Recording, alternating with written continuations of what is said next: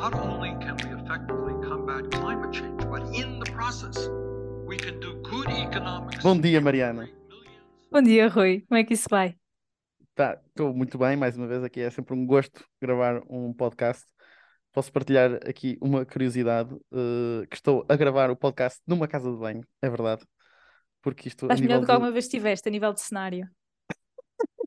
Não, porque estou numa casa e então é o único sítio isolado para gravar um podcast. Portanto, isto é só para dizer que, uh, e quero-vos dizer que isto, e aliás, isto é uma prova, penso mesmo nisto, que é, se querem algo, fazer um podcast, pá, conseguem fazer um podcast em qualquer lado.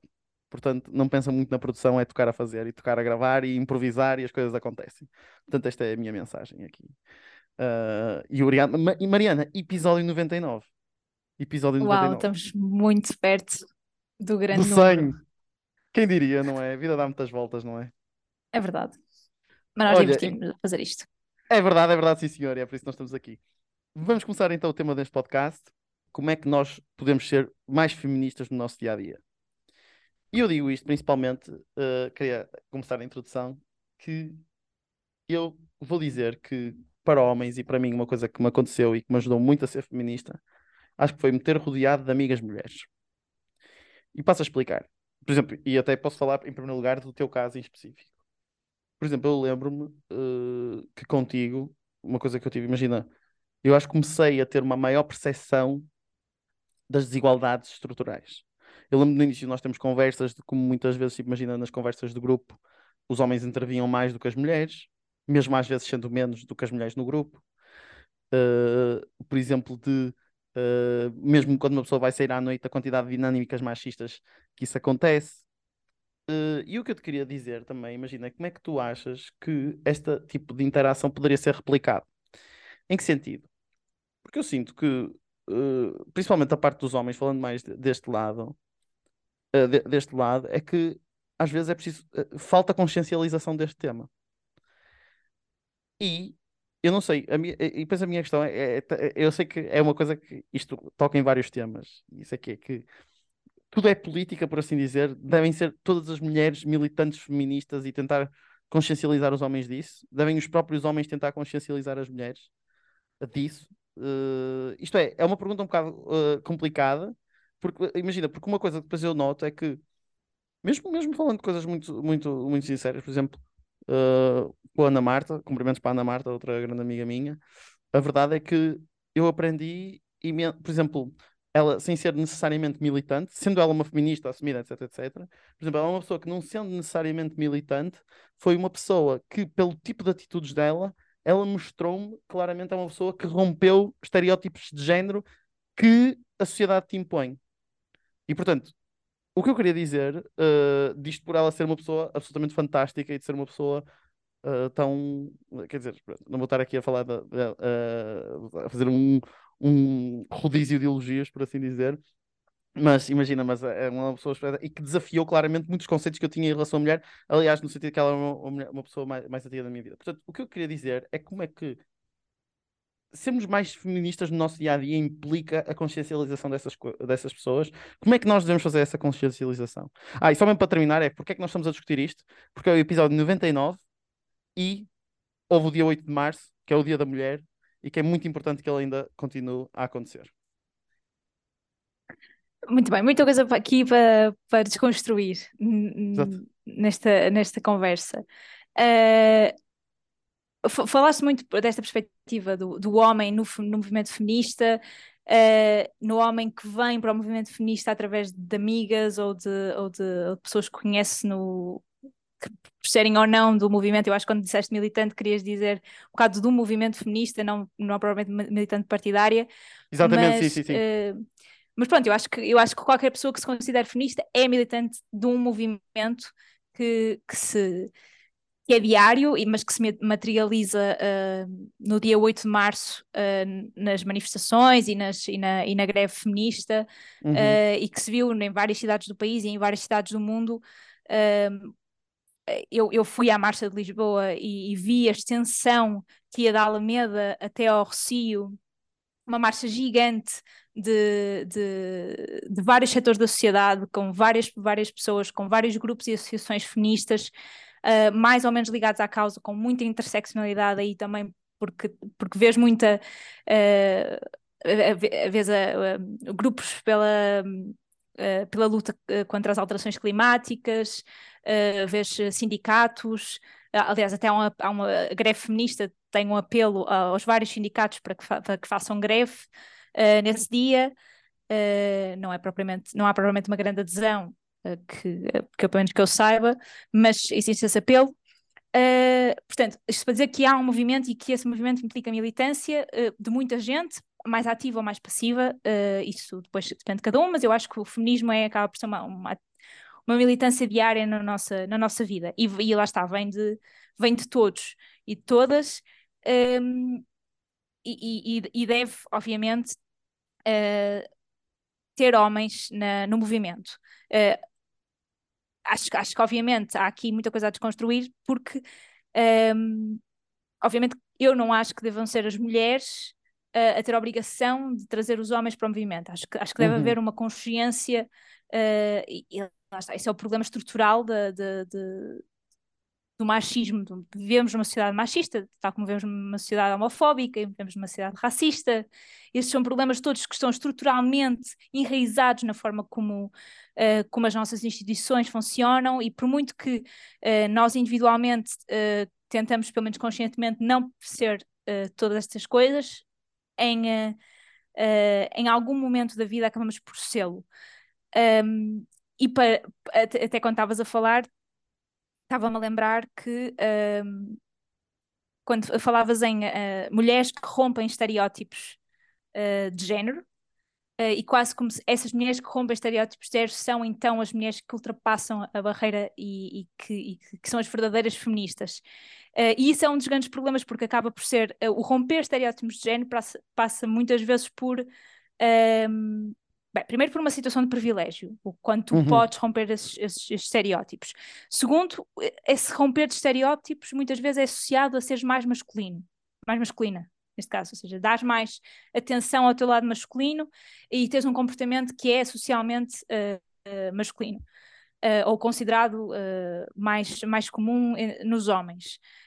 Um, obviamente que estamos, eu acho que estamos numa fase de, de há várias ondas do feminismo, não é? Uh, estamos para aí na quarta, uh, em, que, em, que, em que vem desde a da, de, da possibilidade das mulheres votarem e de serem consideradas uh, iguais perante a lei, uhum. até outras coisas que são, que são menos, que quase que não são decretáveis por lei, não é? ou seja, uh, com questões como o, a desigualdade salarial, a desigualdade de acesso ao espaço público, um, a, a, capacidade de conciliar, uh, uh, de, de, termos uma, uma, uma, uma, estrutura de sociedade que permita às mulheres não serem elas a cuidar da, da sociedade, ou seja, não serem elas a terem que ir para casa quando, quando, quando é preciso cuidar de crianças ou de adultos dependentes.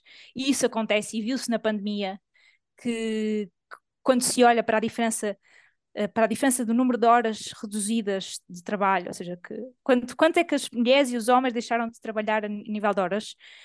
Um, e, uh, obviamente, que as, as mulheres uh, e os homens sem filhos não tiveram uma redução, uh, se continuaram a trabalhar, continuaram a trabalhar.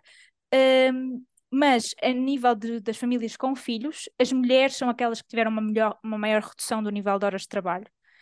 Ou seja, mais uma vez, é a mulher que vai para casa cuidar de, cuidar de quem tem que ser cuidado, de quem não pode uhum. ficar sozinho. Uh, e muitas vezes isto reflete-se noutros níveis um, ehm, e tem, e tem, uh, e tem, tem raízes muito, muito difíceis de romper. Por exemplo, a questão política e a questão da, da, da capacidade de, uh, de participar em, numa reunião uh, de, de, um partido político que uhum. se faz à noite porque uh, durante o dia as pessoas estão a trabalhar, não é? Quem é que fica com, com os filhos de uma, de, de uma mulher que, que, trabalha? De uma mulher que, que, tem filhos e que quer ir a essa reunião.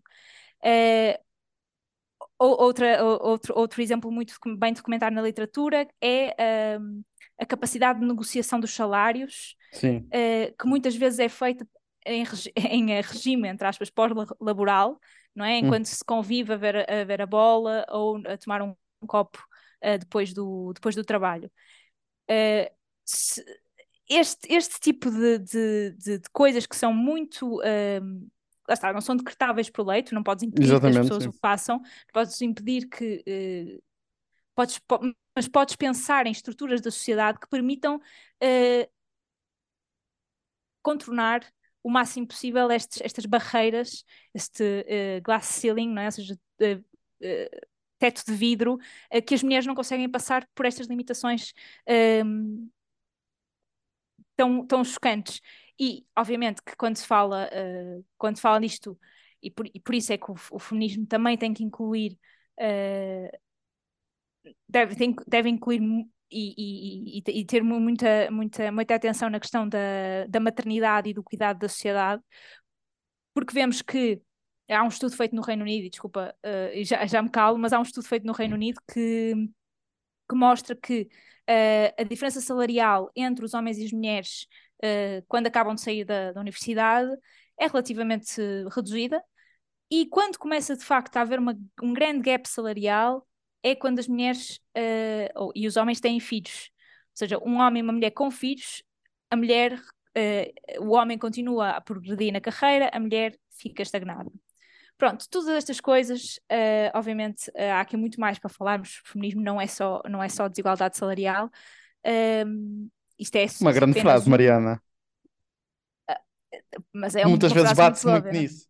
É uma frase não, muito muitas óbvia, vezes é... por, acaba por ser acaba por ser aquilo que é mais fácil de, de identificar, não é? Tal como quando uh, quando as mulheres não tinham direito ao voto, o feminismo era dar voz através do voto. Uh, agora ex existe um, um, uma realidade de desigualdade salarial, isso também é, um, é uma grande luta a ter. Mas há muitas outras dimensões do feminismo, obviamente, que há muita luta a fazer quando, quando, quando, quando se acha, e há muita gente que acha que nós já temos todos os direitos e que, portanto, não precisamos de, de, de estar a lutar por nada, não, não consideram todas estas dimensões. Bom, Mariana, eu espero que tu nunca te cales, em primeiro lugar. Se há coisa que este podcast é, é também para dar palco a uma das melhores mulheres que eu conheço. Portanto, e para tu falares e fala por aí, que é um gosto ouvir-te. Uh, mas o que eu queria dizer, uh, queria te dizer-te, para começar, era que uh, tu uh, tocaste aí num ponto que eu acho muito interessante, que aliás é essa a minha, acho que a minha questão é como é que nós podemos ser feministas mais no dia a dia, é exatamente porque eu acho, por mais que possas legislar certas coisas, tu nunca vais poder legislar, acho eu, atenção, sobre comportamentos que tu tens em casa, de como é que é dividido o trabalho doméstico, ou como é que um homem sabe comportar em dinâmicas uh, de relação. Peço desculpa só se eu gostava de falar aqui um bocado da perspectiva, porque eu acho que, e uma coisa que tu falaste que eu acho que é muito interessante, que eu também concordo, que é Uh, até por causa das nossas conversas, já tivemos que é o homem deve ser claramente um aliado, nunca deve ser o protagonista, mas claramente deve ser um aliado, porque a igualdade de género faz através dos dois, e depois até poderíamos falar, mas isso até fica para outro podcast, que é as próprias consequências, de, por exemplo, de masculinidade tóxica, é só um exemplo de Com, com, o feminismo, essa masculinidade tóxica perde-se. Portanto, mas imagina, mas eu só quero dar aqui um toquezinho nessa situação para depois falar, posso falar disto mais adiante. Mas uma coisa que eu, porque, por exemplo, essa, esse ponto que tu falaste, uh, vamos até falar um bocadinho de política, até que eu estava aqui a pensar, um, porque eu estava aqui, uh, já vais perceber aqui, não sei se vou fazer um salto, mas que é por exemplo, mandar o, Francisco Souza, abraço para o Francisco Souza, que é um grande médico também, que está a ser formado neste momento, mandou-me exatamente uma questão do Serviço Nacional de Saúde, que é, por exemplo, quase 8 em cada 10 assistentes operacionais são mulheres. Quase 9 em cada 10 farmacêuticos, até achei engraçado, quase 9 em cada 10 farmacêuticos são mulheres. 9 em 10, porque uh, como é só, existe um homem desses farmacêuticos, isto também é outra questão da linguagem. Mais de 8 em cada 10 enfermeiros são mulheres. Quase 7 em cada médicos são mulheres mais de 8 em cada 10 técnicos superiores de saúde são mulheres. Em 117. Ah, não, são 117.873 mil trabalhadoras em janeiro de 2023, representam 77,7%. Basta pensar agora até nos cargos de gestão superior no Serviço Nacional de Saúde. Por acaso eu sei que a administradora do Hospital São João é, uh, é uma administradora, não é uma coisa. Mas basta pensar, antes tinhas a Marta Temido, mas um dos grandes problemas, isso é o que eu acho que é até relacionado um bocadinho com aquilo que estavas a dizer, que é a questão que eu gostava de perguntar, até a nível de legislação, se me permites, que é, tu disseste, e isso eu acho que é uma coisa que está cada vez, porque neste momento nunca vês as vagas efetivamente de emprego a discriminar entre mulheres e homens, e isso já é uma vitória. Só que, efetivamente, no acesso a posições de liderança, aliás, aí é que está, tipo, tu vês, nas posições de liderança normalmente estão homens. Até uh, uh, estão homens, portanto a minha questão é, porque é que isso acontece? Porque se calhar é isso, as mulheres começam, ficam sempre, conseguem entrar nas carreiras, mas ficam sempre nas posições de baixo. E tu não consegues. E a minha questão que eu te ia, que eu ia pôr, e eu acho que isso é uma questão que muita gente questiona, é o, o papel das cotas na sociedade. Tipo, nas cotas, quer a nível de administradores, quer a nível de administradores hospitalares, quer, por exemplo, agora em Espanha vai haver a lei da paridade também para o governo, por exemplo. Uh, sei que, por exemplo, até a nível de regulação já existe claramente uh, o facto de haver mais mulheres na administração. Como é que tu achas até que a imposição de cotas pode ou não uh, melhorar uh, a participação das mulheres na política? Uh, desculpa, na política, porque eu já estou a, fazer, pensar nisso, que é. Imagina, eu só queria dizer, porque eu queria dar também a minha opinião, queria dizer que eu sou efetivamente a favor das cotas. E tu dizes-me assim, e a maior parte das pessoas dizem: Ah, mas não estás a tirar efetivamente homens de, de qualidade neste momento para a médio uh, homens de qualidade neste momento. E eu até te digo: opá, até dou de barato isso. Até de barato, é verdade, nós neste momento estamos a tirar, a tirar homens, mas nós estamos, é que nós esquecemos que neste momento estamos a negligenciar as capacidades de 50% da população. E se nós pusermos cotas, vai haver incentivos para nós também formarmos esses 50% da população para chegarem lá. Portanto, também é um investimento a longo prazo. Aliás, basta também só pensar aqui uma coisa, porque é que as sociedades desenvolvidas também são desenvolvidas, porque basta pensar que no, até ao século XIX tinhas metade da população que não trabalhava porque estava exatamente a cuidar das mulheres, a cuidar das crianças em casa e não sei o quê, e de repente toda a gente começou a trabalhar, portanto, consegues ser mais produtivo e ser mais económico, porque estás a aproveitar os recursos de toda a gente. E portanto, o que eu queria dizer aqui, gostava só de saber a tua, a, a tua opinião em relação aqui às cotas em geral na sociedade. Uh, sei que na altura havia um paper de Tavares, que até pode ser uma recomendação do José Tavares, de um professor da Nova, que eu lembro que nós demos na altura, e que até provava como seria interessante, uh, como era, existia este efeito a médio prazo das cotas. E gostava de saber qual é que, era o, qual é que achas que deve ser o papel nas cotas na sociedade. Uh, bem, as cotas existem para, uh, para corrigir uma, uma falha de mercado, digamos assim. Uhum. Seja, tal como uh, qualquer. uma cota é uma, uma imposição decretada por lei que tem como objetivo corrigir uma falha que socialmente se, se detecta. o facto de haver tão poucas mulheres em cargos de administração Uh, e, houve uma mudança, e houve a introdução de cotas na, nos, nos, lugares de desfia de, das empresas públicas um, e, nas, e nas, empre, nas, empresas com uh, cotação em bolsa? Cotação em bolsa, exatamente.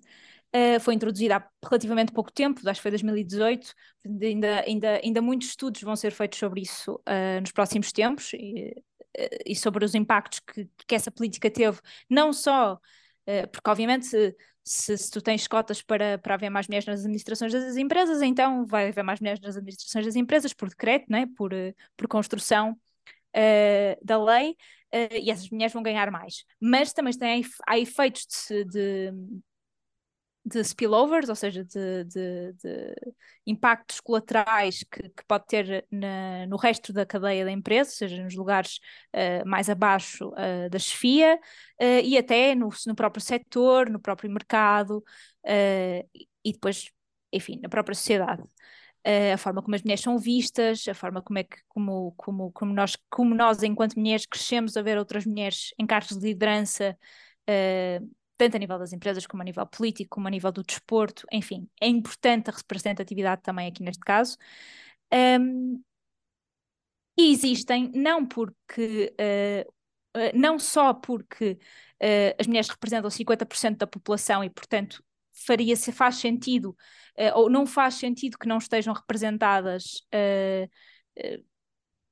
pelo menos, uh, quer dizer, a, cota acho que é de 33%, nem é de 50%, portanto, pelo menos em 33% uh, nesta, nesta, no Parlamento, na, nas, nas, grandes empresas. Um, mas mais do que isto, mais do que sermos 40, 50% da, da sociedade, uh, nos últimos anos temos cada vez mais mulheres, até temos mais mulheres do que homens a sair das, das universidades. Portanto, não é uma questão de as mulheres não são uh, mais, são menos capazes do que os homens. Claramente, uh, o grau de escolarização das mulheres aumentou exponencialmente e neste momento até ultrapassa os homens. Um, e, e, e, portanto, se continuamos a ter um, um, um, mundo, uma, um país que não reflete essa realidade, uh, então alguma coisa está mal, há, há, aqui alguma barreira que não está a ser tida em conta e que as cotas venham tirar uhum. ou, ou, corrigir essa barreira. Porque a barreira claramente não é uma questão de competências ou de mérito, porque, não, porque senão, se o mérito for medido um, pela. E, e, lá está, medir o mérito é, é sempre muito subjetivo, mas se o mérito for medido pela, pela capacidade, pela, pelo, pela, pelo grau, pela graduação académica, que, que, obviamente tem muito mais componentes do que isto, ou pela experiência profissional, uh, temos muitas mulheres uh, tão capazes ou mais capazes que os homens. Portanto, não faz sentido que haja esta, que haja esta desigualdade tão grande e claramente há um, há um reconhecimento por parte da sociedade de que, uh, de que há aqui uh, uma falha a corrigir. E corrige-se com cotas. Claro que, idealmente, não seriam precisas cotas porque não havia esta barreira inicial. Havendo, as cotas servem para corrigir. Um, dito isto, uh, esta é a minha posição relativamente às cotas, portanto também sou, sou a favor e acho que, e acho que pronto, neste caso estamos a falar de cotas de género, acho que, acho que faz sentido também falar de, outro, Sim, de outros tipos de cotas. De espia, mas... na política, nas listas, Sim, uh... na política, uh, exato, em tudo é importante, na política é especialmente importante a nível de representatividade, não é? Ou seja, uh, tu tens no Parlamento, tens um Parlamento apenas de homens brancos, num país que é diverso e que obviamente tem, não, não tem só homens brancos. Velhos, e teres, neste caso, so, que é um grande problema. sim, meia idade para cima uh, a legislar sobre assuntos que afetam a sociedade como um todo e não tens essa representatividade e esse, essa pluralidade de pontos de vista e de, e de realidades de experiências vividas, um, ehm, não, faz não faz sentido nenhum. Aliás, um dos casos mais, mais gritantes disso é teres uh, homens a legislar uh, direitos reprodutivos das mulheres.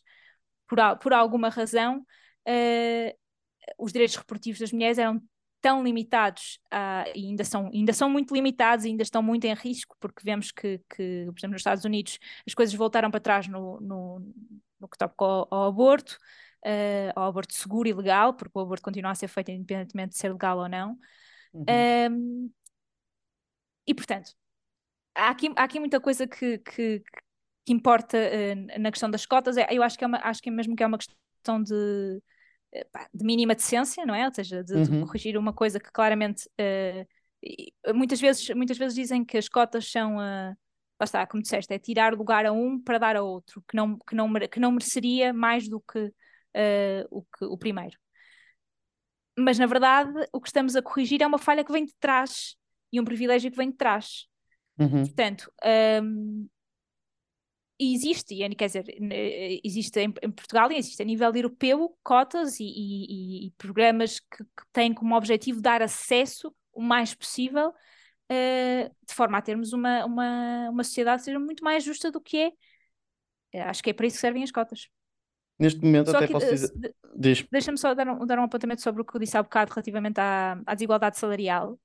Uh, quando falamos de desigualdade salarial, também é importante, uh, muitas vezes, quando olhamos para os números de desigualdade salarial, um, muitas vezes eles não refletem a, a, participação das mulheres no mercado de trabalho. O que eu quero dizer com isto é, uh, às vezes tu podes ter uma desigualdade salarial que é muito reduzida, mas é porque tens poucas mulheres no mercado de trabalho. Porque às vezes uhum.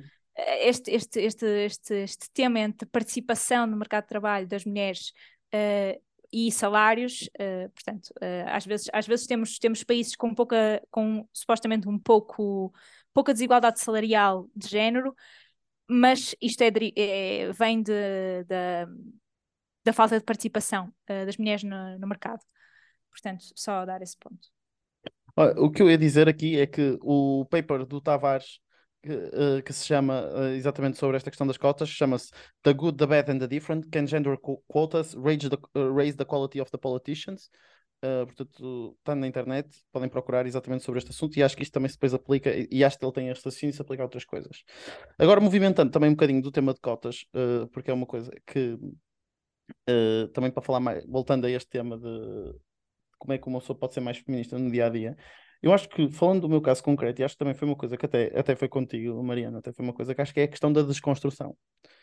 E quando dizem, ah, será que a sociedade é estruturalmente machista ou não é? Pá, vou, vou, usar aqui, vou começar com exemplos básicos, mas é, por exemplo, quando um homem safa várias raparigas, é um machão, por assim dizer, e olha para ele que é muito bom, e quando é uma rapariga, uh, não, é bem, não, não, não é bem assim, tipo, ela tem que ser uma pessoa mais princesa e isso tudo. E eu lembro perfeitamente de ter, pai, 15 anos e de, imagina, pensar assim, mas ao mesmo tempo, imagina, já reconhecer que existia aqui alguma coisa de errada. E eu acho que foi uh, uma coisa muito engraçada, que acho que foi o processo de desconstrução disto, estás a ver? E depois, o, uma coisa que eu acho interessante é quando dizem, ah, mas uh, se, se, nós somos uma, se nós vivemos numa sociedade estruturalmente machista, somos, uh, não, uh, isso, quer, isso quer dizer que somos todos machistas? Não.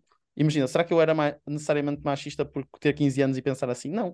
O que interessa quando uma pessoa diz que a sociedade é estruturalmente machista é porque este tipo de pensamentos é posto no, na, nas pessoas sem elas se perceberem bem como é que isto é posto. Uh, e a questão aqui é que está, e isto, como este exemplo mesmo básico, cá está, é um exemplo ser tão básico, daí ser fácil de explicar, aplica-se a imensas outras situações. Aliás, estruturalmente machista, posso dizer outra coisa que eu acho muito interessante, nunca mais me esqueço, também foi a primeira vez que eu tive assim uma, uma coisa tão interessante que foi, por exemplo, de quando discutirem e dizerem se um, por exemplo, quando nós tínhamos as associações da FEP, lembro perfeitamente, se um board, uh, se, um, se a maior parte da direção fossem mulheres, eu ouvi muita gente a dizer que é tipo, ah, muitas mulheres elas não se entendem, não se vão entender. Você vê, cá está essa coisa muito curiosa de dizer que tipo, muitas mulheres juntas não vão.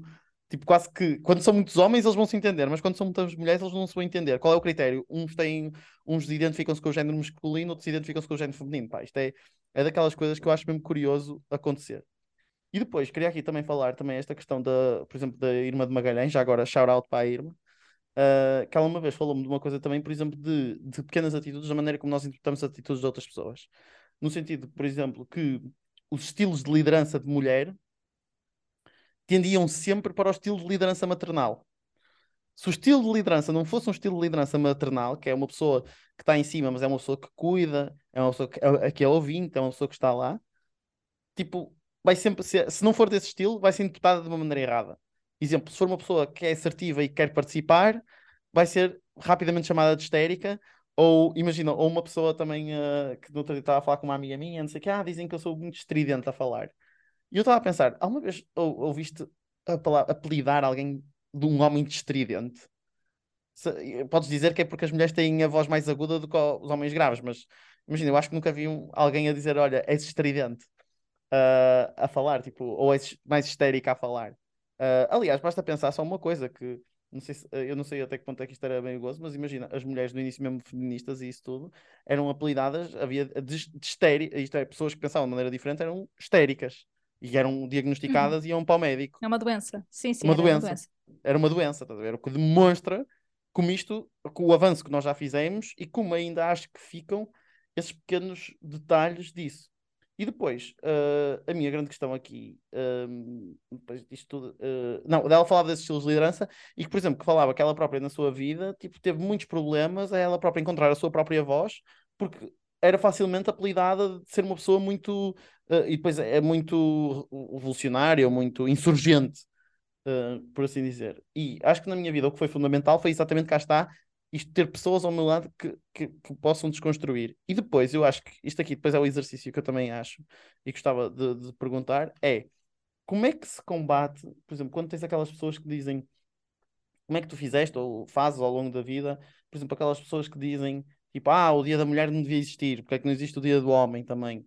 Ou porque acho que até existe, não estou em erro, até já criaram pelo tanto. Ou ah, tipo, isto é tudo uma, uma treta e as mulheres já são todas iguais. Uh, e depois, ou, ou mesmo até a questão de ah, as feministas são todas umas histéricas. Uh, como é que tu combates este tipo de narrativa na sociedade? Uh, bem, eu estava a falar e estava a lembrar do dia do orgulho hetero, que, que sempre Sim. foi um daqueles que eu adorei uh, quando, quando sempre, sempre que chega a junho e temos o, o, mês do orgulho LGBT vem alguém dizer, mas porquê é que não existe o mês do orgulho hetero? Bem, não existe, tal como não existe uh, o, o, dia do homem ou, ou, o dia da pessoa branca, uh, porque não são, porque são, são grupos da sociedade que sempre tiveram o poder do seu lado uh, e que, portanto, há uma estrutura, instituição uhum. que, que tem esse poder e, portanto, a relação de poder entre uma pessoa branca, heterossexual, um homem, com, uh, com as outras pessoas na sociedade é muito diferente uh, da experiência que uma pessoa negra, uma pessoa LGBT uh, ou uma mulher tem na sociedade. Portanto, uh, isto é a mesma lógica de que não, não há racismo inverso, uh, não há o feminismo não é uma, uma, não é igual ao machismo, não é, não é, não é um machismo inverso. exatamente por isso, porque, porque, porque há aqui uma, uma, uma relação de poder completamente diferente, que tem o, o, tem o Estado, tem a, o poder legislativo enraizado durante uh, milénios uh, a, a, fortalecer esta relação de poder uh, e que, portanto, e, e, por isso é que ainda há necessidade de haver, de, ver, de haver um Dia da Mulher e de haver um mês de, de, de, do orgulho LGBT, enfim, tudo isso. Uh, mas queria comentar uh, o que estavas a dizer de, das mulheres e da relação que as mulheres têm umas com as outras, porque isso é um discurso muito comum e, é, e eu ouço uh, muitas vezes, principalmente quando, quando saio um bocado mais da minha bolha, esta noção, e muitas vezes de pessoas que eu nem, que nem espero que pensem assim, mas esta noção de que trabalhar com mulheres é um problema, ou de muitas mulheres trabalharem juntas é um problema. esta é uma noção que vem uh, um bocado de, de, de, centrarmos tudo na figura do homem. É porque uhum. as mulheres, uh, o raciocínio aqui quase evolucionista é que as mulheres estão em competição permanente umas com as outras porque, uh, e estão em competição pela atenção do homem. E que, portanto, não se podem dar bem, não podem, não podem criar laços de amizade, Pois é, nunca... muito... obrigado mais uma vez por desconstruir estas coisas, Mariana. É sempre um gosto falar contigo por causa disso. Uh, Portanto, esta é a narrativa que vem por trás, mas a narrativa acaba por ser. Uh, podemos, podemos, estas coisas são, são todas iguais, na verdade. Quase, quase que se aplicam uh, copy-paste umas nas outras, que é a narrativa de divisão, dividir para reinar. Quanto uhum. mais divididas as mulheres estiverem, mais fácil é preservar o poder do homem, mais fácil é preservar o poder, o status quo de, estabelecido pelo patriarcado. Portanto, uh, criar esta narrativa e alimentá-la permite preservar uh, uh, o status quo. Um, e depois, sim, é sempre tudo à volta do homem, às, só aqui dando, dando uma chega uh, na, na luta LGBT, uh, muitas vezes quando, uh, na, quando tens uma mulher bi, ela é, é, é, ela é vista como um objeto de, de, de, de sexualização ou de desejo uhum. por parte da sociedade, muito para prazer do homem e não tanto na independência da sua sexualidade, e quando tens um homem gay ou quando tens um homem bi, uh, é visto como ele ser, no, na verdade, não é bi, ele é gay no, no armário. É? Esta, há esta, esta associação que, que, uma mulher bi não é verdadeiramente bi, está só a fazê-lo para chamar a atenção do homem, e portanto é, é hetero, e um homem gay e um homem bi é gay, na verdade. Portanto, tudo uhum. à volta do homem, acaba por tudo e calhar no homem. Né? Uhum. O, o, o objeto de desejo principal é sempre o homem. E pronto, isto não é assim, estamos a começar a desconstruir isto uh, uh, com o tempo, uh, menos rápido do que, do que seria desejável, mas é isso. Só para dizer, para fazer um comentário daquilo ah, disseste há uns tempos, há uns tempos não, há um bocado que, que não se podia, não se podia um, decretar a divisão de tarefas domésticas, mas pode-se fazer uma coisa que é uh, remunerar o trabalho doméstico, principalmente uh, o, o estatuto de cuidador informal, né? as pessoas uhum. que de uhum. facto ficam em casa para, para tomar conta e, portanto, fazem essa função de cuidar da sociedade, e dado que nós não temos uma estrutura de rede pública de lares e de creches que o façam, uhum. Portanto, se o Estado não assegura isso pela via uh, do serviço público, então tem que, tem que o assegurar de outra maneira. Essa, essa maneira é o Estatuto de Cuidador Informal, que já há uns anos tem vindo a ser uh, negociado e reivindicado, uh, e que já existe, mas que tem muitas falhas ainda, e que, portanto, é importante também olharmos para esta perspectiva de um, ehm, o cuidado não deve ser deixado como uma tarefa secundária, uh, faz parte, é preciso quem cuide da sociedade, é preciso quem cuide das pessoas que não podem uh, cuidar de si mesmas, e vamos todos uh, eventualmente chegar a uma fase da nossa vida em que, em que assim é. e portanto, em, em, princípio, tu tens uma fase na tua vida que é a infância, em que não és independente, e no final da tua vida também perdes a, in a independência, a não sei como morres cedo. Um, e portanto, uma sociedade que ignora completamente este, este fenómeno e que atribui à mulher uh, uh, quase que dando, dando por garantido que, que, há, que há de haver uma mulher que, que vá fazer este trabalho, uh, simplesmente por relações familiares com, com, com, as pessoas, e ao mesmo tempo obrigar a que as pessoas, para terem uma casa, para terem uma vida, para comerem, precisem trabalhar. Uhum. É, é, é uma injustiça total e é um completo aproveitamento da, da, fazemos, principalmente às mulheres, porque, porque maioritariamente são mulheres, uh, na sociedade.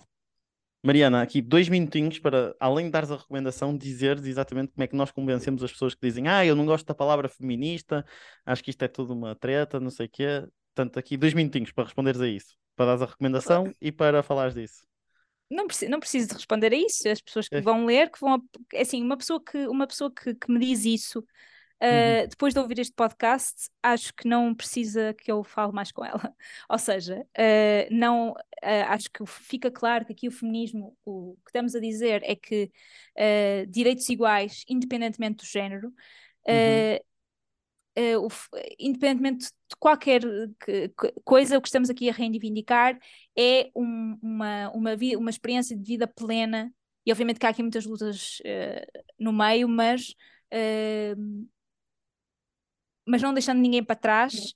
Uh, ainda há muita coisa uh, e, não, e, eu acho que não vai haver nenhuma mulher que não vá concordar comigo que uh, é muito diferente sair, a, sair de casa à noite enquanto mulher e enquanto homem. E a insegurança que se sente não vem do nada, vem de uma sociedade que é mais perigosa para as mulheres e enquanto isso não acontecer assim, quando, enquanto isso não deixar de acontecer, então ainda há muita luta para fazer, para além de tudo aquilo que eu já falei até agora. Recomendação. Uh, pá, a minha recomendação é, uh, são, são os movimentos uh, pela, pela luta feminista, nomeadamente a, a rede 8, 8M, que é a rede 8 de março, que organiza a marcha, um, as, organiza as várias marchas que existem no país no, no dia 8 de março e que, e que fazem uma festa e uma, uma festa bonita ao feminismo. Uh, pelo menos aqui em Lisboa foi assim, uh, e portanto, com, quase uma recomendação que é um reconhecimento ao trabalho que, que estas pessoas têm feito. Muito obrigado, Mariana. Olha, a minha recomendação é Simone de Beauvoir e terminar com um grande cumprimento à maior inspiração da minha vida, que é a minha tia, que ela, ela falava muito do maior coração que eu tenho, que ela dizia que quando começou a estudar nos anos 60, portanto, nos anos 60, em Portugal, Estado Novo, uh, que ela dizia que um ato revolucionário era fumar porque na altura as mulheres não fumavam. E eu acho isso das coisas mais bonitas que existe, porque eu imagino a minha tia jovem a acender um cigarro e isso ser um ato revolucionário. Portanto, para pensar o quanto nós, o quanto nós evoluímos e mandar um grande beijinho à minha tia se ela estiver desse lado e dizer que é das minhas maiores inspirações e muito obrigado por tudo. Portanto, uma Simone, a minha tia também, e até para a semana. Até para a semana. Because our priorities have led to an unprecedented amount of income inequality. To millions of people living in poverty, and many more that feel unstable in their economic life.